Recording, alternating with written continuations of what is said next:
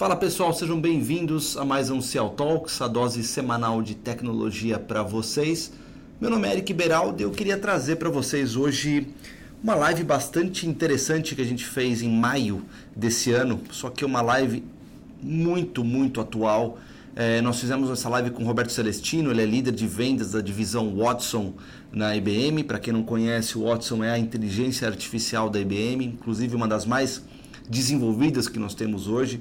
É, só para vocês terem uma ideia, só para a gente contextualizar, é, o mercado de inteligência artificial deve crescer a uma taxa anual estimada em 17%. E o investimento global nesse tipo de tecnologia com certeza vai, vai, vai ser acima dos 300 bilhões de dólares até 2025. Ou seja, um aumento expressivo aí da utilização de inteligência artificial em praticamente todos os setores. No meu setor, por exemplo, que é o setor de marketing, eu já vejo a inteligência artificial entrar já com bastante força.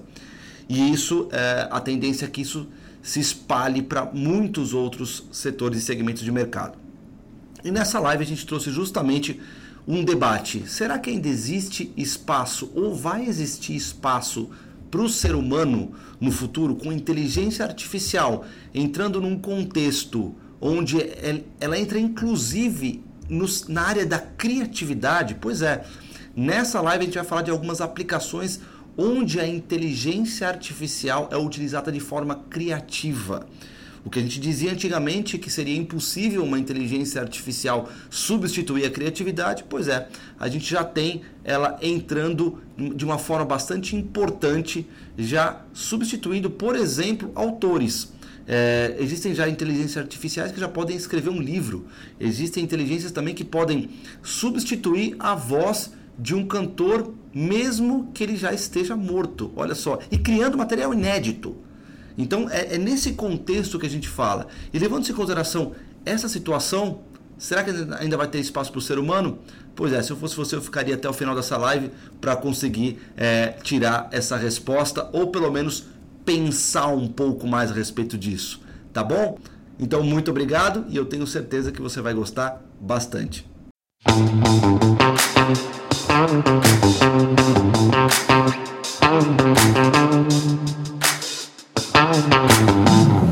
Fala, gente, tudo bem? Sejam muito bem-vindos aqui à nossa live. É um prazer estar com vocês aqui, conforme eu disse. Essa audiência tem sido fantástica. Espero que a gente ajudando, esteja ajudando vocês a trazer um conteúdo de qualidade e que, como eu disse lá no começo, compartilhem agora. É uma live que a gente preparou, com, como eu disse, com um convidado especialíssimo.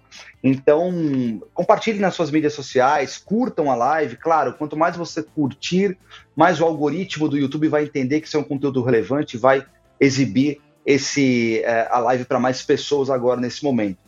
Feito? Legal? Então, beleza. Deixa eu apresentar aqui o meu convidado. Estou aqui com o senhor Roberto Celestino. Olha aí. Fala, Roberto, tudo bem? Tudo bem. E você, como que tá, Eric? Muito bem, cara, muito obrigado pelo seu tempo, obrigado por estar com a gente aqui hoje. Vamos discutir uns pouco sobre inteligência artificial, coisa que eu sei que você conhece muito bem. Então, é, deixa eu apresentar rapidamente o, o, Roberto. O Roberto ele é líder de vendas da Watson lá na IBM. Pois é, o Watson é uma das inteligências artificiais. Eu não sei quanto tempo tem o Watson de, de vida, é, Roberto, porque até onde eu sei, uma das inteligências artificiais, pelo menos que eu conheço, mais evoluídas, não? É, quando a gente olha para a história do Watson, né, especificamente, se, eu, se a gente for pegar desde o princípio lá, os primeiros anos de pesquisa começou em meados de 2005, 2003. Só que o, o, o lançamento público né, do nome, da branding, uma aplicação uh, pública que foi no, no, no Jeopardy, né, que é um programa de televisão nos Estados Unidos, foi em 2011. E só de, depois de 2011 que a IBM começou a aplicar é, essa tecnologia para fins é, comerciais, né, para poder auxiliar outras empresas a adotarem a inteligência artificial. Então, se a gente for pegar desde os primórdios, 2005, utilização comercial de 2013 para frente, mais ou menos. Você falou do programa do Jeopardy, eu me lembro, aliás, quem, quem, quiser procurar no YouTube, procurem sobre o lançamento do Watson no Jeopardy. Se eu não me engano, ele não teve uma situação onde ele respondia perguntas E o pessoal ficou meio chocado com as perguntas que ele respondia, que era absurdo o negócio. É, é porque é, é, muito curioso, né? O Jeopardy, ele é, ele é como se fosse o nosso programa aqui do. A gente já teve alguns programas de televisão, né? De tipo show do milhão, que vai uma pessoa lá e responde algumas perguntas para poder ganhar um prêmio. Só que o Jeopardy ele é um pouco diferente.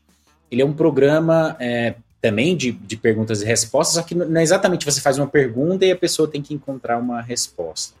Ah, na verdade, você tem lá uma frase que é uma definição de algo ou alguém, e aí a pessoa, né, o participante, ele tem que fazer uma pergunta no qual aquela seria a resposta, né? Então, vou dar um exemplo aqui, né? É, empresa especializada em é, trabalhos para poder ajudar a sua empresa a manter os negócios ativos e poder também te oferecer um serviço especializado. E aí o, o, o participante poderia perguntar: é, quem é a, a Cial Telecom. É algo nesse sentido, é um, é um, pouco diferente a forma como as perguntas e respostas são feitas. Então é aí que está o, o, traquejo, né? Que teoricamente só o humano poderia fazer esse tipo de, de análise.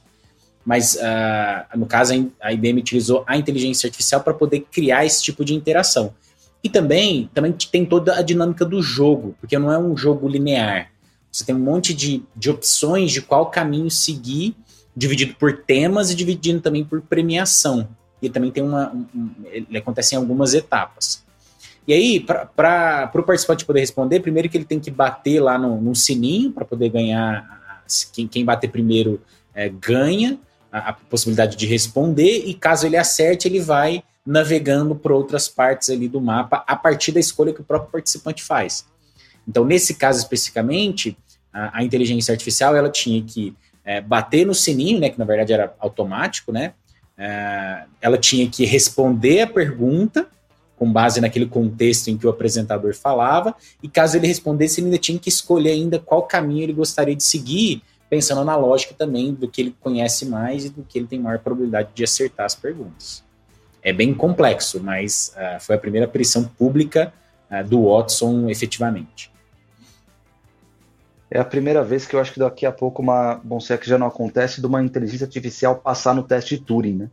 Era uma coisa que se falava antigamente que é, seria muito difícil, porque, se eu não me engano, foi baseado inclusive nisso, né? Para quem não conhece o teste de Turing, é justamente o fato de. É, eu não vou explicar nos detalhes, mas é, é, é era, era um teste que, era, que foi desenvolvido por Alan Turing, se eu estiver errado, mas por Alan Turing, que era justamente para entender quando que uma inteligência artificial vai ser capaz de substituir um ser humano. É, isso a gente estava chegando, pelo que você está me falando aí, é bem próximo. E olha que eu nem terminei de te falar o currículo aqui do Roberto, pra você ver como é que tá recheado de coisas. Mas se eu não me engano, era mais ou menos isso, não é não, Roberto? É, o, o teste de Turing, a sacada do, do, do, teste é, primeiro, né, ele foi desenhado como um, uma plataforma, como se fosse um processo conversacional, em que você está conversando com uma máquina. Só que aí, para a máquina, né, para você dizer que a máquina passou no teste, a, o indivíduo ele não, ele não tem que conseguir discernir se ele está falando com uma pessoa, se ele está falando com um computador. Então ele passa por essas duas situações, conversando com o computador e conversando com é, o ser humano. Se ele não perceber nenhuma diferença entre eles, é, pode-se dizer que ele passou no teste de Turing. Só que isso é um pouco subjetivo, tá, Eric? Porque o que, que acontece? a gente consegue aplicar a inteligência artificial dentro de contextos específicos. Ela é aplicada dentro de contextos específicos. Por exemplo, a gente utilizou o Watson lá para ganhar no Jeopardy. Ele foi treinado especificamente para aquele contexto, para aquela situação, para aquela aplicabilidade. Se eu pegar esse mesmo, é, essa mesma inteligência e levar ela para poder tratar de outro tema, não necessariamente ela vai conseguir ter um bom desempenho. Ela é mais uh, específica dentro de um, de um contexto. Então, se a gente olhar, se, se eu delimitar o contexto em que a inteligência artificial uh, está inserida e a forma como ela está sendo aplicada, pode-se dizer que sim, ela consegue passar uh, no teste de Turing. Só que quando a gente olha, né, e você estamos aqui conversando, se eu trouxer qualquer assunto novo, se eu te fazer te fizer qualquer pergunta sobre algum tema específico, você vai conseguir é, dar prosseguimento no diálogo de uma forma tranquila. Não necessariamente você tem conhecimento sobre aquele domínio, mas você consegue dialogar sobre, é, é, sobre isso. Não necessariamente a inteligência artificial ela tem essa capacidade, porque ela é mais específica. A gente sempre treina ela para um contexto específico. Não consigo treinar ela para todos os conhecimentos do mundo. Se um ser humano ele tem dificuldade de aprender todos os conceitos do mundo, imagina para uma inteligência artificial. Então, é mais específico. Show de bola, é isso aí. Bom, agora deixa eu terminar de falar o teu currículo aqui, né? é, você para vocês verem que realmente a gente preparou um bate-papo e como esse bate-papo ele é, ele é interessante por vários pontos, né? Justamente sobre aquela situação de medo, de receio, que a gente vai tentar desvendar um pouco conforme o decorrer do, do bate-papo.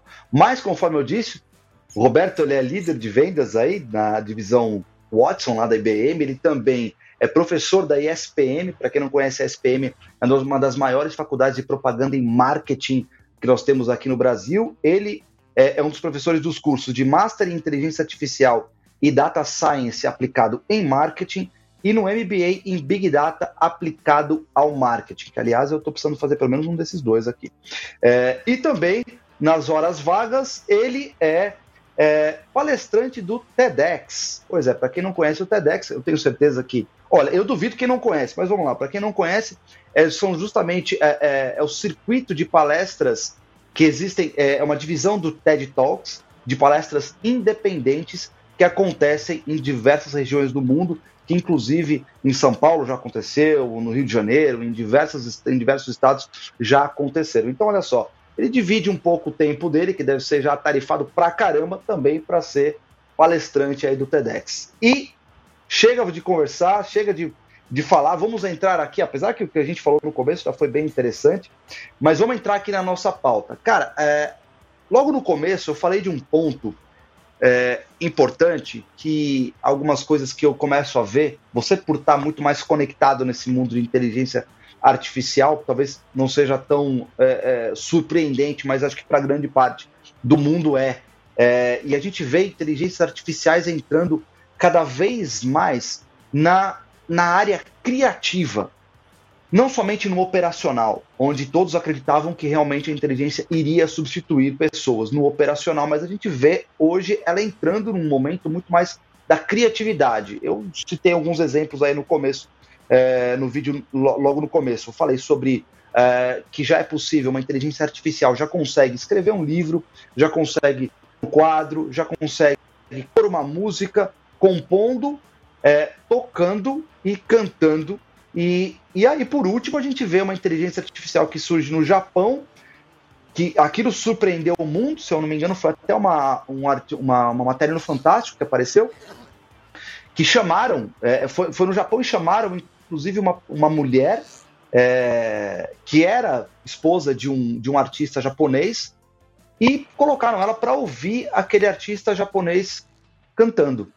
E ela começou a chorar. E eu falei, não entendi por que ela começou a chorar. Simplesmente aquele cara já tinha morrido faz, faziam 30 anos e a música que estava sendo apresentada para aquela pessoa era uma música inédita. Olha a coisa louca. Com a voz do, do cantor. E aí ela ficou super emocionada. É, cara, você acha que a gente chegou num momento onde a gente já começa a substituir. que a inteligência artificial pode substituir a criatividade? Se sim, em qual nível isso pode acontecer, cara? É uma boa pergunta, tá, Eric? E eu vou te dizer que não, não tem uma, uma resposta 100% concreta é, se vai ter uma substituição em, em que nível. O que eu acredito dentro desse contexto é que tudo que a gente já conseguiu fazer, ou boa parte do que a gente já conseguiu fazer em termos de criações, invenções, uh, boa parte disso se deu pela criatividade, né? E a criatividade ela tem uma base profunda no se permitir, né? No aceitar a, o contexto ali da situação e se permitir errar. É, então, dentro desse contexto, várias dessas atividades surgem a partir da, da criatividade. E a inteligência artificial, quando a gente olha para um, a essência do que ela é, é basicamente tentar imitar algumas das capacidades humanas e pode entrar aí a, a capacidade de tentar errar e com isso poder criar alguma coisa nova. Só que eu tenho uma, uma visão um pouco é, cética nesse sentido, porque inteligência artificial, ela, por mais que, que a gente já tenha criado muitas coisas, eu não acredito, pelo menos por enquanto, que ela vai criar algo novo, não no sentido de ter uma, uma letra nova, uma melodia nova, uma, um, um tipo, é, uma pintura nova, um livro novo, mas algo que seja mais surpreendente do contexto, da mesma forma como o ser humano quando ele cria algo novo, né? Quando a gente olha para a história da música ou a história da arte como um todo, você sempre tem algumas alguns momentos em que houve alguma revolução que foi causada, obviamente, por algum ser humano que resolveu fazer algo de uma forma diferente. E eu não, não acredito que a inteligência artificial ainda tenha essa, essa capacidade de mudar completamente o rumo é, de, uma de um determinado segmento artístico, porque essa capacidade de criar algo novo, ela ainda está muito dentro do ser humano, que é muito, é muito menos racional e mais emocional. Que, e, então, dentro desse sentido, eu acho que uh, a gente vai ter cada vez mais a inteligência artificial como um, talvez como um, um, grande pilar em todas as atividades que a gente for fazer, dando sugestões, dando recomendações, fazendo coisas. Mas acho que o ser humano em si ele vai ter um papel mais fundamental ainda, é, que é talvez voltar um pouco mais para essa essência mais emocional, principalmente falando dentro desse contexto artístico, menos racional. É, e, e, acho que a, essa junção, né, porque a gente tem uma determinada um limite racional do que, da nossa competência, é, e a gente nem sabe qual é o limite emocional do que a gente tem. E por um lado, você tem inteligência artificial que ela tem um, um potencial racional é, muito maior do que o que a gente é, tem. E talvez juntar essas duas possibilidades, talvez a gente consiga criar uma nova era artística, por exemplo. É, e, e, aí sim eu acho que a gente tem uma, uma grande revolução, mas uma revolução de trabalho em conjunto de um trabalho em que ambos trazem o melhor de si. No caso do mundo artístico, muito mais do lado emocional e no lado é, da inteligência artificial, algo mais racional, extrapolando ali alguns limites do que a gente já conhece. Então, a combinação eu acho que é o futuro nesse sentido. Não acho que, que vai ter uma, uma substituição, mas muito mais um, um trabalho em conjunto. E, e, eu acho que esse é o, o caminho, não só no, no mundo artístico, mas na maioria das aplicabilidades da inteligência artificial. É, eu, eu lembro uma vez, é, eu, eu, concordo com você, tá? Eu, eu concordo 100% na verdade. É, só que se a gente. É, eu começo às vezes pensar, porque hoje, cara, mesmo o ser humano, né, tá desenvolvendo mais do mesmo. É, eu me lembro uma vez do Paulo Coelho, numa entrevista do Paulo Coelho, e era sobre pirataria, se eu não me engano. Ele estava falando sobre pirataria, uma entrevista até antiga. E ele falou que ele não era contra a pirataria. Ele não era contra a pirataria, porque nos próprios livros dele, ele usava muita coisa de outros autores. Né? É, é, é eu posso estar enganado, mas é, seria um contexto muito parecido com inteligência artificial, porque na verdade ela está usando um monte de coisa de outros autores para tentar criar alguma coisa nova. Muitas vezes ela até consegue, porque ela foi treinada para isso, né? Então me, me, leva a pensar, eu acho que o cara que realmente vai, vai fazer a diferença no mundo artístico, sabe o que eu acho, cara? Uma coisa que eu acho é que subiu a barra. Subiu a barra da criatividade. Não sei se você concorda comigo, mas subiu a barra da criatividade, cara. Porque simplesmente fazer um livro com um monte de catado de outras coisas, ou fazer um, vi, um filme, que aliás é o que mais tem hoje em dia, é você ter vídeos, é você ter filmes e ter livros são um catadão de outras coisas, né? Aquelas coisas diferentes, cara, surgem com uma é, é, é, é, muito difícil, né? A gente percebe essa cada vez mais coisas efetivamente criativas, novas e inovadoras surgindo a uma em um milhão. Você pega num ano quantos filmes que foram efetivamente criativos e foram novos, né? Que não tinha tantos clichês, cara, eu acho que você reduz aí a uns 10, talvez, eu imagino. Com é, certeza. É, então, sabe, tem, eu acho que subiu a barra. Subiu a barra da criatividade, porque é, você concorda com isso? Que, que, que, a gente, que a inteligência, pelo menos, vai levar o ser humano a se desafiar muito mais? Concordo a uh, 100%, uh, porque, na verdade, é, é o seguinte, né? Com essa inteligência artificial, a gente começa a explorar outras possibilidades que talvez a gente enxergava algumas limitações. É, por exemplo, tem uma, uma aplicação da IBM que se chama Project Debater, que é, de novo, né, uma, uma outra forma de trazer para o mercado uma nova visão do que a gente espera, é, que é a inteligência artificial debatendo com uma pessoa. Então, os debates são é, essenciais até para poder é, trocar opiniões e mostrar uma divergência em alguma situação uh, dentro de um contexto específico. E aí, você utilizar a inteligência artificial para isso, você tem um grande desafio que é a inteligência artificial ela tem que ler um determinado conteúdo e ela tem que montar argumentos que defendam aquele a visão que ela criou em cima daquele determinado conteúdo. E não só ela tem que montar esses argumentos, como ela vai ter que defender esses argumentos e com base numa discussão, né, no debate em que uma pessoa fala e é o que tem uma réplica, tréplica, etc., com base no argumento do outro, você tem que montar um outro argumento em cima disso. Então, é um processo que envolve criar algo, envolve gerar uma criação de algo, que até poucos anos atrás, mesmo com grande utilização da inteligência artificial, a gente não tinha isso, a gente não tinha a inteligência artificial criando um argumento, criando um raciocínio em base num texto. Era muito mais você replicar algo que já existia. Só que a gente lançou isso em 2019, em um evento público também, em que esse, esse projeto lá, esse debater, ele debateu com um ser humano lá que é um dos maiores ganhadores de, de debates do mundo. É, mas mostra um pouco dessa capacidade. E acho que, trazendo um ponto que, que você comentou, né? você começa a alimentar muito mais possibilidades que antes a gente não tinha. Que antes a gente tinha uma, uma limitação, achava que era muito mais difícil. Então, com esse tipo de tecnologia, não se limitando a ela, a gente começa a explorar um monte de outras possibilidades. E isso, obviamente, faz com que nós tenhamos que nos adaptar nesse sentido. A gente tem que estar tá, é, caminhando e vendo a inteligência artificial como uma forma de nos ajudar a chegar num determinado objetivo. É, então, sim, eu acho que uh, vai exigir mais da gente, obviamente, porque a gente está vivendo numa era diferente do ponto de vista de quantidade de informações, uh, mas também aumenta as nossas possibilidades para algo que a gente não conhecia ainda. Perfeito, perfeito. É, estamos bem alinhados, eu concordo concordo com o que você disse, não é porque eu estou concordando porque ele é meu convidado, é porque eu realmente concordo com o que você está dizendo. Eu acho que é exatamente isso mesmo. É, e aí, a, a, gente indo por um caminho, cara, do que você estava falando, e, e, sobre uma inteligência artificial debater, enfim.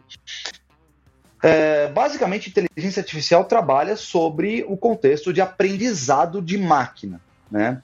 É, então, quanto mais você conseguir é, a, é, fazer uma inteligência aprender para, por exemplo, escrever um livro, pra, o que, que você vai ter que colocar para, por, por, exemplo, escrever um, um, um, será um romance? Você vai ter que colocar um monte de romance lá, outro de livros, para que ela consiga entender do que se trata e a partir daí é, é, cuspir um resultado, ou seja, é, criar um livro com base naqueles outros livros. Então, aprendizado de máquina. Basicamente, isso eu falei alguma besteira, você me corrige aí, Roberto. Mas é, um ponto importante, cara, é. Eu acho que uma capacidade única que, por enquanto, ainda nos, nos separa da inteligência artificial é, é a nossa capacidade de discernimento. Né? É, e, e, aí existe um ponto também que eu quero voltar um pouco sobre a, a, a situação de treinamento de máquina. Você pode treinar uma máquina para o bem ou para o mal. Uma vez o, o Marcelo Taz, junto com o Leandro Carnal, estavam tendo um debate ali, dizendo se chegar na conclusão que é o seguinte: nenhuma inteligência artificial, todas são programadas por alguém. Né? Então ela não é realmente totalmente é, artificial. Existe alguém por trás que treinou, que programou o algoritmo, enfim. É, você acha que a gente ainda está muito longe de construir uma inteligência artificial que tenha essa capacidade única que o ser humano tem, que é de discernimento? Eu acho que a gente está longe, é, de ter algo nesse sentido, porque eu acho que nem a gente sabe exatamente como que é o processo de tomada de decisão, de discernimento de valores, né? O que a gente tem aqui dentro, né, no nosso cérebro, apesar de muitos anos de estudo, ainda tem muitas lacunas de como as coisas funcionam, né? É, principalmente no que tange as emoções, né? São coisas que às vezes é até difícil é, de explicar o, o, que tange na questão de, de, valores, porque isso é tão individual, é tão difícil de você é, identificar isso, é, que fica mais difícil ainda de você replicar, né? Porque a inteligência artificial, né, ela é uma imitação da inteligência humana. Agora, se tem algo que a gente tem dificuldade de, de traduzir em algum, alguma equação matemática, ou a gente tem dificuldade de traduzir em algo racional, mais difícil é para a gente colocar a inteligência artificial dentro desse contexto.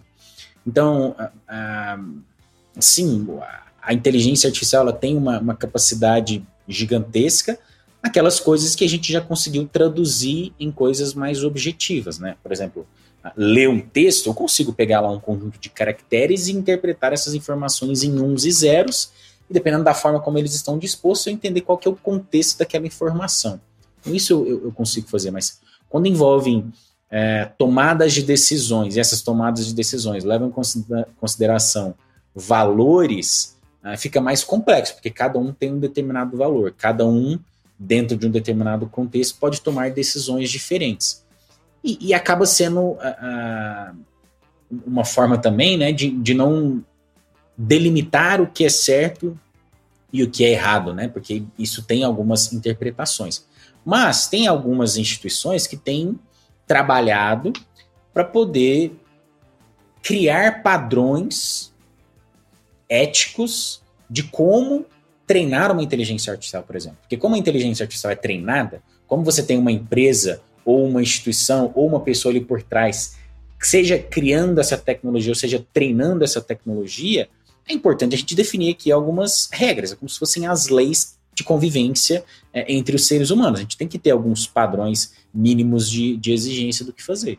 A União Europeia tem uh, um documento específico que trata exatamente é, as características de criação de uma inteligência artificial ética. Stanford, por exemplo, criou um, um laboratório que, que foca em, em como é, trabalhar a inteligência artificial dentro do contexto humano. Porque uma coisa é a inteligência artificial separada, sozinha, e a outra coisa, a outra coisa é como você traz a inteligência artificial para dentro da convivência humana. Porque, por exemplo, eu posso utilizar a inteligência artificial num carro autônomo. Inclusive, o MIT tem um teste sobre isso é, que, que, que, ajuda você a tomar uma decisão do que o carro deveria fazer, dependendo de uma situação específica. Aí ele vai reto ou ele vai virar? Ele vai salvar as pessoas que estão tá dentro do carro, ou ele vai tentar salvar as pessoas que é, estão na rua. Então, tem decisões que são muito complexas e vão variar de pessoa para pessoa. É, o teste se chama Moral Machine, depois vocês podem procurar é, aí no Google, Moral Machine, que você consegue fazer esse teste, se colocando na posição de como esse carro autônomo, por exemplo, deveria tomar uma decisão. Então, muito subjetiva uma determinada decisão, mas tem já, já tem instituições que estão trabalhando com esses, com esses limites. A própria IBM também criou um documento específico de como utilizar a inteligência artificial de uma, de uma forma ética. As principais empresas uh, de inteligência artificial, elas têm um conselho para poder discutir esse tipo de coisa. Uh, como que a gente vai uh, criar a inteligência artificial de modo a não prejudicar a vida humana, prejudicar as interações entre as pessoas. Uh, então, assim, existe o desejo de muitas instituições, de muitas pessoas, para poder evitar que a gente crie algo que vá prejudicar a humanidade. Uh, segundo, existe uma própria limitação humana do que, que, a gente conhece do ponto de vista de análise do conhecimento do cérebro e conhecimento de emoções. E, obviamente, isso impacta também na, na velocidade de evolução do que a gente conhece de inteligência artificial. Conforme a gente for evoluindo no, no que a gente conhece de nós mesmos, mais rápido a gente vai, evoluir dentro do contexto de inteligência artificial. Mas, voltando no, no, no, ponto que eu comentei na, há um, há um tempo atrás, a, na nossa conversa, o que eu acredito que faça mais sentido, não necessariamente que eu gostaria que isso aconteça num curto espaço de tempo, mas é o que eu acho mais provável de acontecer, é a, é a união das duas forças, né? Você utilizar a, a capacidade humana e a capacidade é, de computadores de uma forma mais unida. Existem alguns é, futuristas, inclusive, que comentam que essa curva de nível de inteligência de computacional, o nível de inteligência humana vai chegar mais ou menos, mais ou menos no, no, mesmo nível em meados de 2050, e aí a partir dali a gente vai ter super-humanos, em que a gente, vai, a gente, vai, poder juntar essas, esses dois mundos de fato, né, trazendo é, essas duas ciências para caminharem junto, a ciência humana e a ciência é, computacional. É, já se fala muito nisso, eu acho que se foi, não me engano, foi é, o Japão cunhou um novo termo chamado indústria 5.0, é, que é justamente você ter essa proximidade de você utilizar a, a, a inteligência, você utilizar a máquina a favor do ser humano. Né? É, aí eu acho que é, é, é, são as pazes entre o ser humano e a máquina. É, você falou uma série de coisas muito interessantes sobre a capacidade de discernimento e, e que ela existe uma subjetividade bem grande, é, que para muitas coisas não deveria, mas existe mesmo. Coisas que muitas vezes são. É, eu tomo, eu posso tomar algumas decisões que podem ser completamente diferentes que as suas, né? Por, é, seja por valores, seja pelas experiências que eu tive na minha vida, seja pelo meu convívio social, tudo isso acaba me levando a tomar decisões diferentes e ser humanos muitas vezes acabam tomando é, é, é, decisões diferentes uns dos outros. Eu acho que isso é o ponto principal. É, então, realmente, como você falou, é, chegar no momento onde a gente tenha uma máquina que seja capaz de discernir com toda essa, com todo esse mar de subjetividade que existe dentro do contexto de discernimento, eu acho que fica bem complexo, né? É, senão, é, não sei se diria impossível hoje em dia. Acho que nada é impossível, mas realmente é bem, é bem, é bem complicado. É, e, e, eu acho que mais complicado ainda, né? O que, que ela vai tomar uma atitude certa? Será que o que é certo para ela não é errado para o resto do mundo? Será que será que de repente a gente não tem uma Skynet vindo por aí? Que acho que é o medo de muita gente. Elon Musk já levantou um medo parecido com esse, o Bill Gates também são pessoas que não, não gostam, não é que não gostam de inteligência, mas tem um pezinho atrás com relação a ela, por justamente achar que em algum momento ela pode vir a se tornar um maior, no inimigo número um do, do mundo. Não sei se esse é o caso, mas claro que cuidados precisam ser tomados, uma vez que você falou justamente sobre o ponto de vista ético. Né? Vamos colocar como que a gente coloca ética dentro da, da inteligência artificial. Mas aproveitando um pouco todo esse contexto que a gente falou sobre.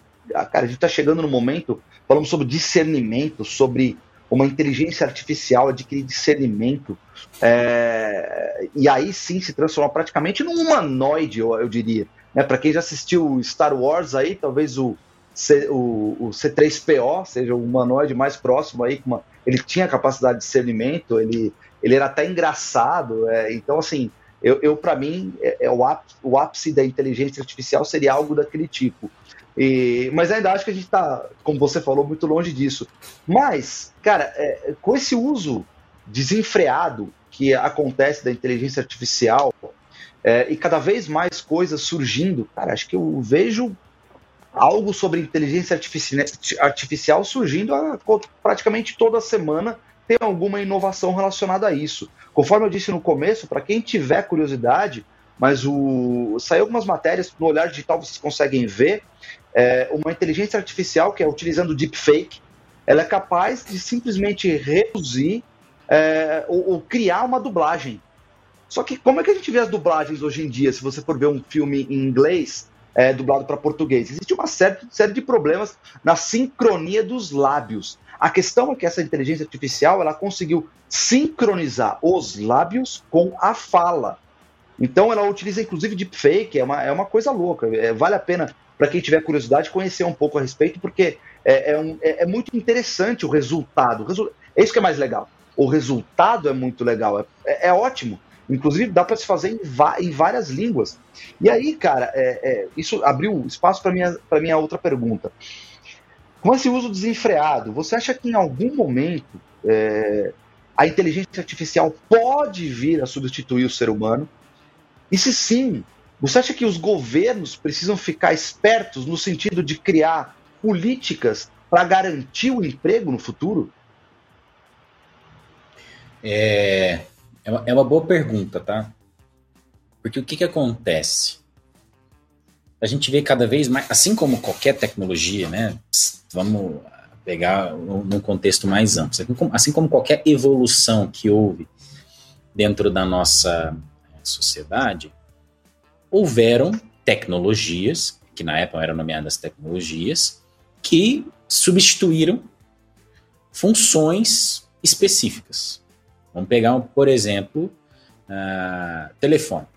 Antigamente, para você ligar para outra pessoa, você tinha que falar com a telefonista, a telefonista fazia a conexão manualmente entre as duas pessoas. Com o passar do tempo, a gente evoluiu e você consegue ligar para qualquer pessoa facilmente, até mandar áudio, mandar vídeo, que é um negócio que era uh, impensável há algum tempo atrás. Então, atividades dentro de um determinado processo, elas podem sim ser automatizadas. Vou dar um outro exemplo. Assessorista de elevador, que você para você subir no elevador, você tinha que ter uma pessoa lá que ficava controlando lá os botões ou o maquinário lá que era é, mecânico, não era digital, eram é, equipamentos mecânicos. E com isso, obviamente, com a evolução da tecnologia, essa, essa atividade especificamente passou a não ser necessário você não ter ali um, um indivíduo fazendo uma determinada, uma determinada atividade manual. E dentro do contexto de inteligência artificial, a mesma coisa vai acontecer. Vão ter atividades específicas em que a inteligência artificial talvez consiga desempenhar um papel é, mais rápido, mais fácil, mais é, tranquilo, é, ter maior escalabilidade, mas vão ter outras funções em que a inteligência artificial não, não vai conseguir atuar. A gente deu alguns exemplos aqui durante a, a nossa conversa. Mas eh, existe sim um risco de ter um impacto nos, nos empregos?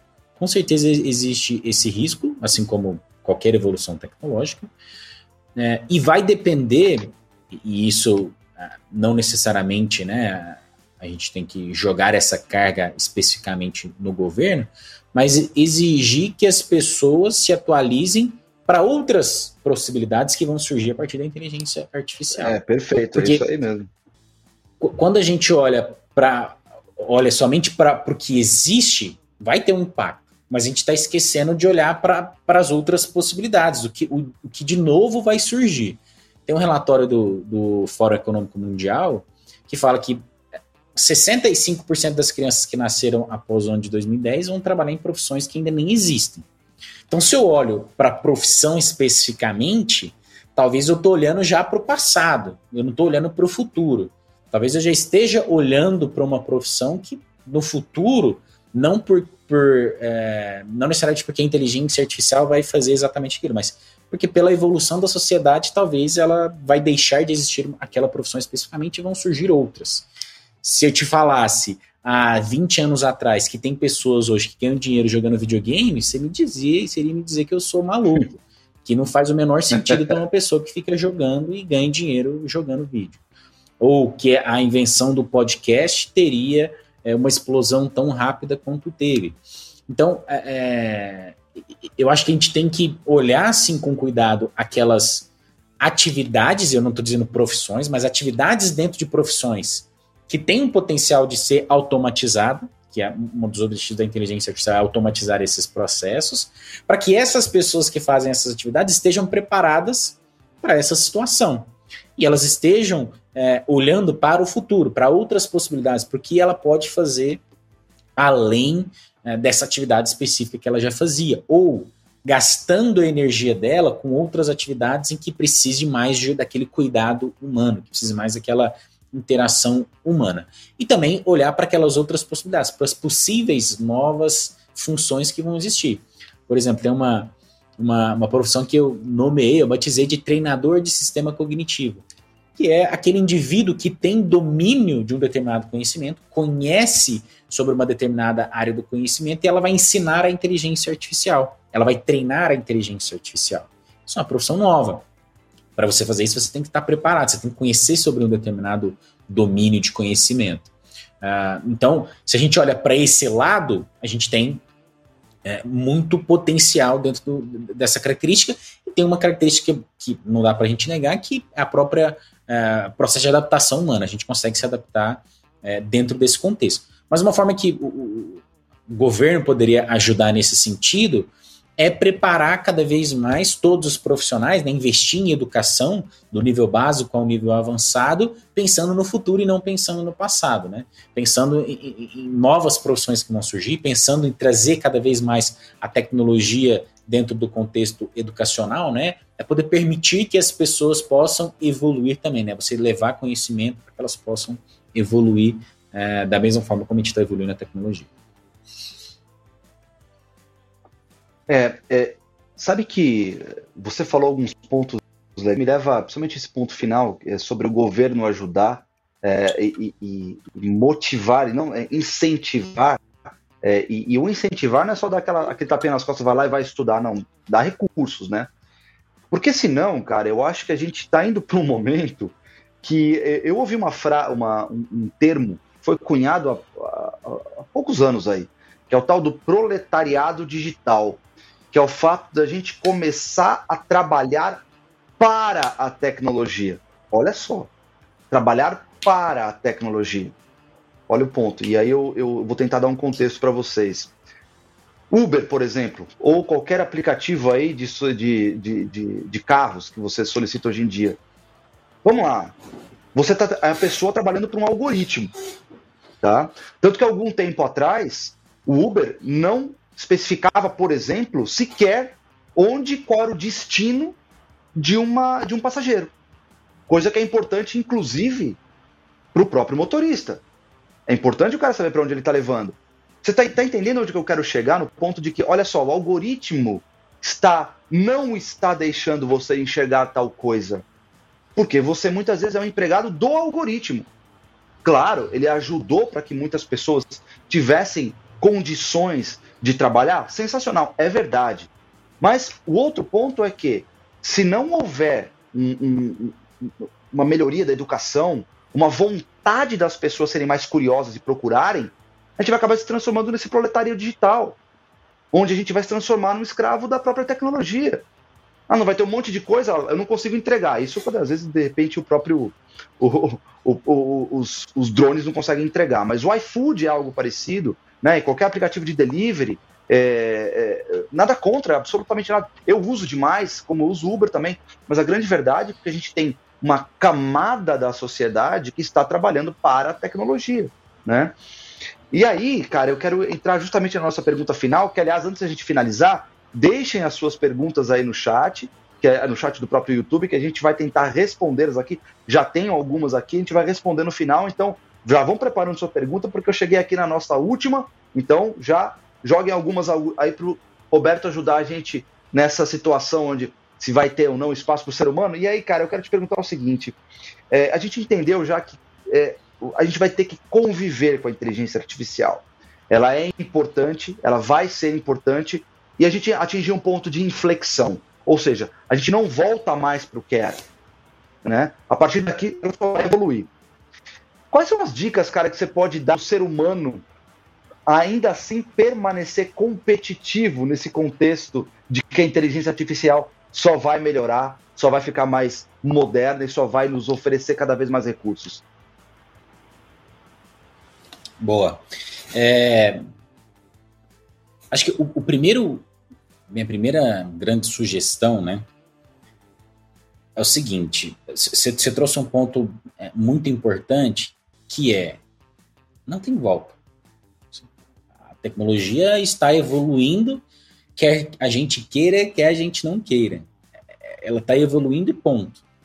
Então a gente tem que passar a enxergar isso não como é, um problema, não como um obstáculo, não como algo que vá me prejudicar. Fico lembrando da época que a gente tinha lá as brigas dos taxistas com uh, os motoristas de, de aplicativo, né? O caos que foi dentro desse contexto, tentando evitar a evolução da tecnologia que, dentro daquele contexto específico, ela te trazer diversos benefícios para o usuário final. É, então, acho que o primeiro ponto é entender que aquilo, mesmo que pareça ser uma ameaça para uma atividade específica, é, eu tenho que enxergar ali como um, um, os novos dados daquele contexto. O contexto mudou. Então eu tenho que mapear o que está acontecendo nesse contexto e enxergar aquilo como uma nova variável, que é uma variável que eu não consigo ir lá e apagar ela com uma borracha. Ela está escrita a caneta, não consigo voltar atrás. É, então, o primeiro ponto eu acho que é enxergar dessa forma. E enxergando é, dessa forma te permite né, você olhar para aquilo como uma nova oportunidade. Você enxergar aquilo como um potencial de aprendizado. E a minha primeira, depois dessa mudança de visão, a minha primeira sugestão de ação é você começar a estudar o tempo todo. É, existe um conceito que se chama lifelong learner, que é você aprender para o resto da vida que é o que eu acredito que a gente deveria é, ter como mantra, né? A gente está aprendendo coisas novas o tempo todo. É, já caiu por terra aquele, aquela, aquele, aquela, aquela época em que você estudava durante um período de tempo, você ia para a empresa e dali para frente você não tinha que aprender nada novo, você continuava fazendo aquela atividade específica que você fazia. O mundo está muito mais dinâmico, ele tem muito mais mudanças acontecendo o tempo todo. Então é importante que você é, mantenha esse aprendizado constante. Não só aprender constantemente, mas aprender sobre o que está acontecendo na tecnologia. Se você trabalha em uma determinada área, entender o que está acontecendo nessa área, pensando no futuro e não no passado, e se preparar para essas novas tecnologias, começar a estudar esse novo é, setor. Que quanto, quanto antes você começa a dar esse passo dentro do processo de é, busca por conhecimento, antes, é, é, mais cedo você vai poder colher os frutos de como se adequar a essa nova realidade. E isso é, é, é, é que é o, o, grande desafio, que é o mais difícil, né? Como que você dá esse passo? Você tem que buscar ali uma, uma energia para poder continuar dentro desse processo de aprendizagem. E aí, felizmente, como a gente está vivendo num mundo que está recheado de informações, tem muita informação para tudo que é lado, existem diversas formas de você aprender conteúdos gratuitos na internet tem aos montes. Então, isso é uma grande vantagem. Você poder aprender um monte de coisas é, de uma forma é, gratuita, do conforto da sua casa, ou você podendo utilizar o seu próprio smartphone para poder aprender. Então, você tem várias possibilidades para poder fazer isso. Mantendo esse aprendizado constante, você tem muito mais chances é, de conseguir um sucesso, independente de onde é, o vento virá, né? Se ele for para um lado, você vai conseguir estar preparado para isso. Se ele for para outro, você também vai estar preparado para isso. Então acho que essa é a minha, a minha, meu grande, é, minha grande sugestão para as pessoas, né? Manterem um aprendizado constante e enxergarem a, a tecnologia como uma nova variável e não como um obstáculo.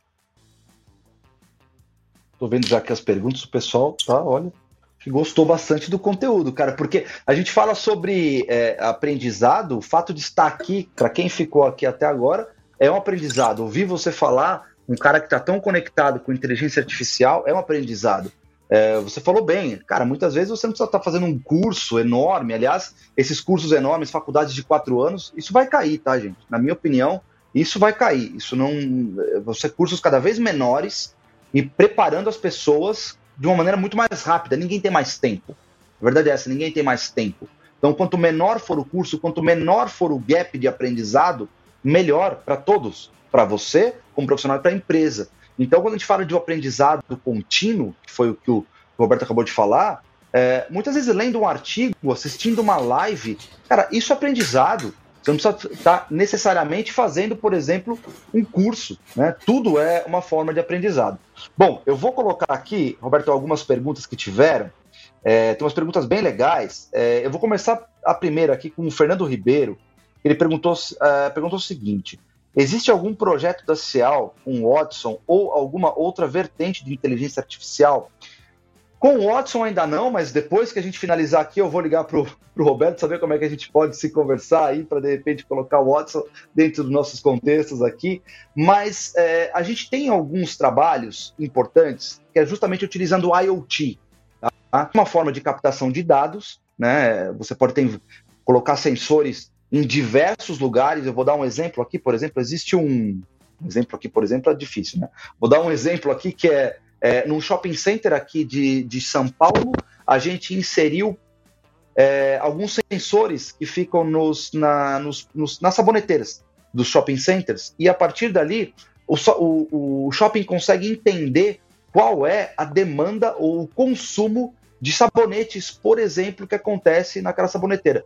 E a partir daí, eu estou dando só um exemplo, tá, gente? E a partir daí eu posso gerar diversos dados para saber, para fazer uma inteligência artificial trabalhar nela, trabalhar neles. Né? Outro exemplo também, nesse mesmo shopping, a gente colocou sensores nas, nos cestos de lixo. Eu estou, de novo, inserindo mais informações dentro de um banco de dados para possibilitar que a inteligência artificial funcione. E existe, sim, dentro desse contexto, a plataforma que a gente usa, existe um, um, um contexto de inteligência artificial, de machine learning, pra, principalmente de machine learning, para fazer, é, é, para se entender, por exemplo, quando que eu vou alarmar em algum momento de que, olha, tá, uma, uma lixeira está cheia ou acabou é, sabonete em um determinado porta-sabonete ali, numa uma saboneteira num, num, num, num, banheiro, por exemplo. Isso eu só estou dando exemplos bem simples. Existem vários outros, mas IoT é uma forma de eu entregar dados para que, uma, que uma inteligência seja capaz de aprender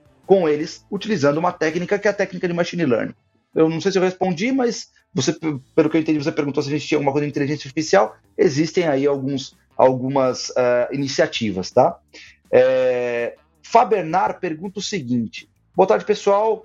É, vocês têm visto algum uso de IA é, contratado por governo federal, estado, federal, é, estadual, municipal para melhorar suas operações de compras ou planejamento? Eu não conheço. Não sei se você conhece, Roberto. Sim, tem vários. Quando a gente olha para o contexto é, governamental, cada vez mais uh, o setor público tem investido nesse tipo de tecnologia. Soluções do tipo. Soluções específicas de Secretaria da Fazenda para poder identificar potenciais fraudadores, por exemplo, dentro do contexto de geração de receita para o governo. É, existem aplicações uh, para outros órgãos uh, dentro de um contexto governamental. A Prodesp utiliza esse tipo de tecnologia. É, o, o, próprio Banco do Brasil também utiliza esse tipo de tecnologia. Assim, talvez eu não saiba exatamente todas as aplicações, mas tem várias. E a maioria delas né, estão relacionadas é, com é, utilização da inteligência artificial para automatizar algum processo que seja feito hoje de alguma forma manual, de, de alguma forma pouco eficiente. Existem, existe muito mercado, é, se a gente olha para isso, né, existem muitas oportunidades para a gente trabalhar dentro disso, mas eu vejo que o governo está se movimentando muito para isso. Legal, show de bola. Uh, a Raquel, a Raquel Gonçalves, ela pergunta o seguinte: qual o potencial de mercado para a inclusão de serviços envolvendo IA na América Latina? Que setores têm mais potencial para usar esse tipo de tecnologia hoje? Pergunta bacana. É, acho que, assim, de uma forma abrangente, todos. É, porque todos, todos os setores têm oportunidades do que a gente pode utilizar a inteligência artificial. Aqueles que talvez estejam é, menos evoluídos do ponto de vista digital, a gente vai ter um pouco mais de dificuldade. Não porque a inteligência artificial não consiga ser utilizada, mas é porque vai ser mais difícil eu criar algo em cima de um, de um contexto analógico. Então, onde tem muito papel e caneta, como é que eu vou inserir a inteligência artificial nisso? A inteligência artificial existe dentro de um contexto digital. Então, se essa empresa existe um, um pezinho dentro do contexto digital, mais fácil para ela adotar esse tipo de tecnologia. E aí, olhando para dentro, dentro desse contexto, é, a maioria das empresas estão num processo de evolução, né? elas estão evoluindo para o mundo digital. Quanto mais digital ela é, mais ela vai aproveitar as capacidades da inteligência artificial. Mas vou citar alguns exemplos aqui. O varejo é um setor que tem um alto uh, índice de evolução dentro desse sentido, porque a maioria das empresas estão evoluindo, principalmente pelo contexto da pandemia, que elas tiveram que investir em soluções digitais, elas estão tendo que evoluir também as suas tecnologias, as suas aplicações uh, dentro desse contexto. O setor financeiro, por já ser um setor altamente tecnológico, dentro do contexto Brasil e América Latina, já é um setor altamente tecnológico, tem um potencial de utilização ainda maior, mesmo com sistemas uh, legados. E eu acho que um, outros dois que ainda têm um, um potencial ainda, um ainda já está bastante explorado dentro do setor de saúde, eu acho que é um, uma área que a gente tem bastante coisa para evoluir. É, acho que a saúde ainda tem muitas coisas que são feitas de uma forma analógica barra manual, e com a tecnologia a gente consegue evoluir muito nesse sentido e a educação. Acho que a educação também é um, um setor que talvez a gente ainda tenha explorado pouco, porque você vê muito menos casos é, se comparado com saúde, por exemplo, mas é um, um, uma aplicação que eu acho que tem um potencial transformador significativo. Legal, concordo. É, a Fábio, pergunta o seguinte: considerando que em alguns anos teremos a computação quântica disponível comercialmente, é possível fazer alguma previsão sobre o impacto ou futuro do uso da IA se baseando na computação quântica? É, eu vi algumas coisas sobre computação quântica, é, os desafios são enormes da computação quântica, aliás, é, é enormes, assim, enormes mesmo.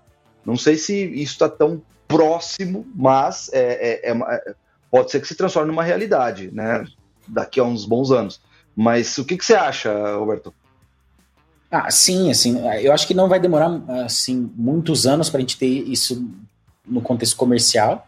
A gente ainda tem muito desafio físico, né? A gente tem porque a, a computação Exato. quântica especificamente ela exige uma resfriação e um equipamento muito específico, um equipamento muito parrudo. Uh, então, assim, existe esse, esse desafio que isso dificulta a escala. É, mas é algo que, que vai, ser, vai evoluir com, com, a, com o passar do tempo tranquilamente. É, a própria IBM já tem uma aplicação é, de computação quântica, inclusive qualquer pessoa pode aprender, né, botar a mão na massa ali com computação quântica, além de outras empresas também. Uh, mas isso veio também da unidade de pesquisa da IBM. Aquela mesma unidade de pesquisa que lá em 2003 estava pesquisando sobre inteligência artificial e como aplicar esse tipo de tecnologia num contexto empresarial, a mesma área que está pesquisando sobre computação quântica e já existem algumas projeções de como aplicar isso dentro uh, do contexto uh, empresarial. Por exemplo, eu tenho certeza absoluta que a segurança de, da informação vai evoluir de uma forma estrondosa com a aplicação uh, da computação quântica, porque isso vai, dar um potencial muito maior do que o que a gente já conhece. e isso, com certeza, é um primeiro que vai ter um benefício nesse sentido. Mas acho que as principais empresas de tecnologia estão se preparando para poder levar a computação quântica a um nível comercial. Imagino que não vai demorar muito tempo. Não. Legal, bacana. O Aleph, o Aleph Ribeiro, ele colocou uma pergunta aqui, não sei, talvez você entenda, eu, eu realmente eh, não entendi muito, Aleph, desculpa, me desculpa realmente, eu vou, eu vou reproduzir ela na íntegra aqui, mas além de inteligência artificial, hoje existem, hoje, imagino tem um trilhão de parâmetros neurais, é, neurais que entendem melhor, pode aprender algo sem memorizar, que pode aprender algo sem memorizar, tá? É, se para a quantidade mínima de parâmetros e banco de, de dados, é, não sei, cara, desculpa, se para a quantidade mínima de parâmetros e banco de dados, além, algoritmo, além do algoritmo, é, além do algoritmo, mais novos podem gerar AGI. Algoritmos mais novos podem gerar AGI. Não sei se você chegou a entender aí, Roberto. Não, confesso que não. É, eu também não, é, não, não, não entendi, Aleph, desculpa. É, é, aqui eu vou colocar mais. Desculpa, essa realmente eu não, não entendi. Talvez tenha tido alguns cortes aqui de caracteres, enfim. É, mas olha só, o Maciel Rosa ele coloca o seguinte: excelentes informações, muito obrigado por compartilhar conosco. Terei, terei que me retirar. Abraço forte, show de bola, obrigado. É, Claudimar de Melo, Roberto, hoje temos a inteligência artificial nível 1 disponível para todos, que são os smartphones, por exemplo. Verdade.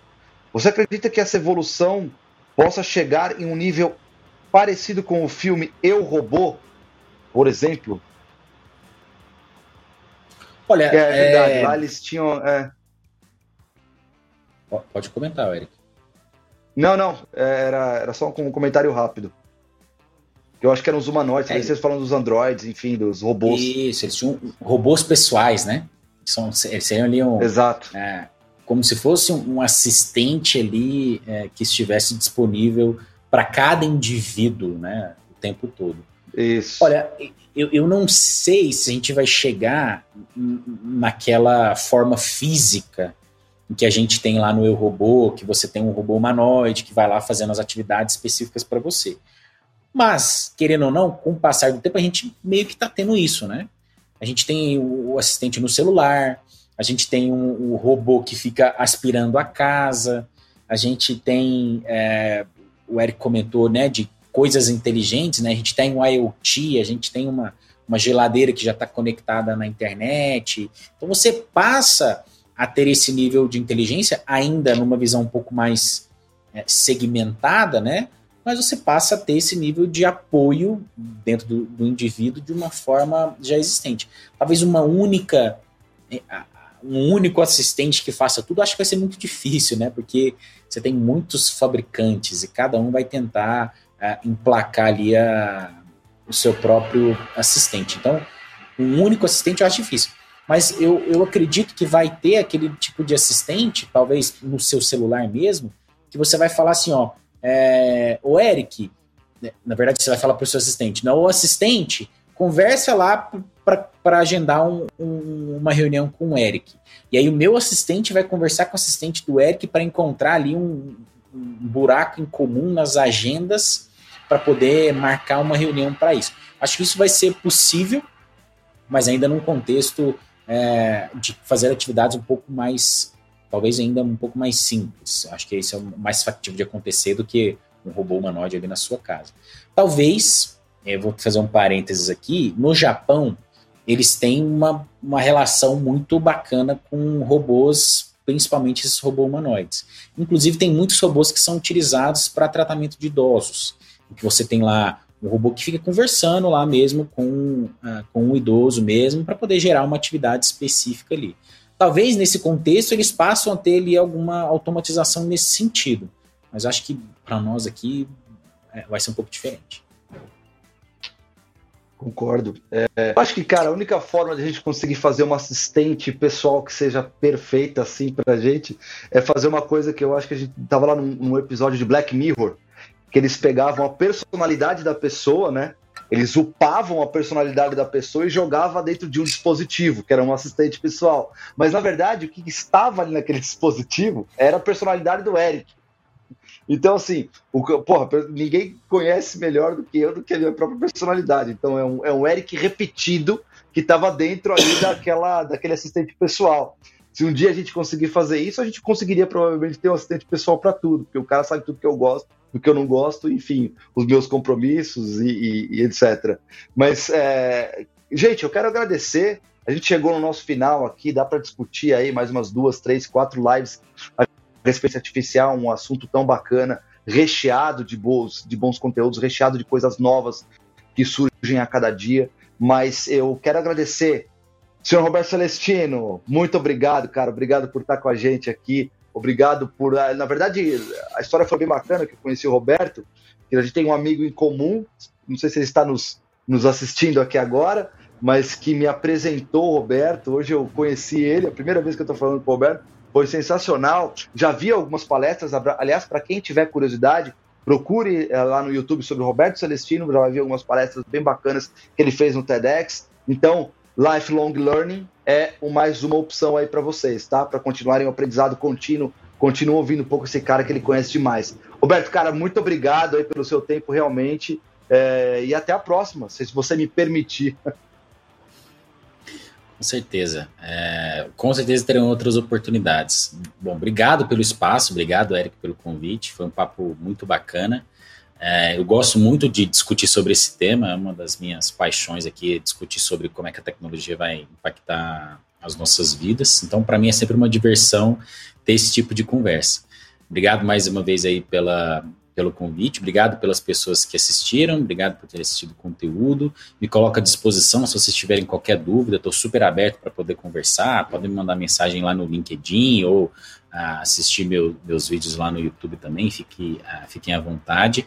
Ah, e eu me coloco à disposição se, de novo, né, se alguém tiver alguma dúvida, eu posso é, ajudar.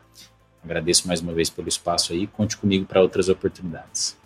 Obrigado, Roberto. Obrigado, show de bola. Gente, muito obrigado e até a nossa próxima live. Brigadão. Tchau, tchau. Valeu.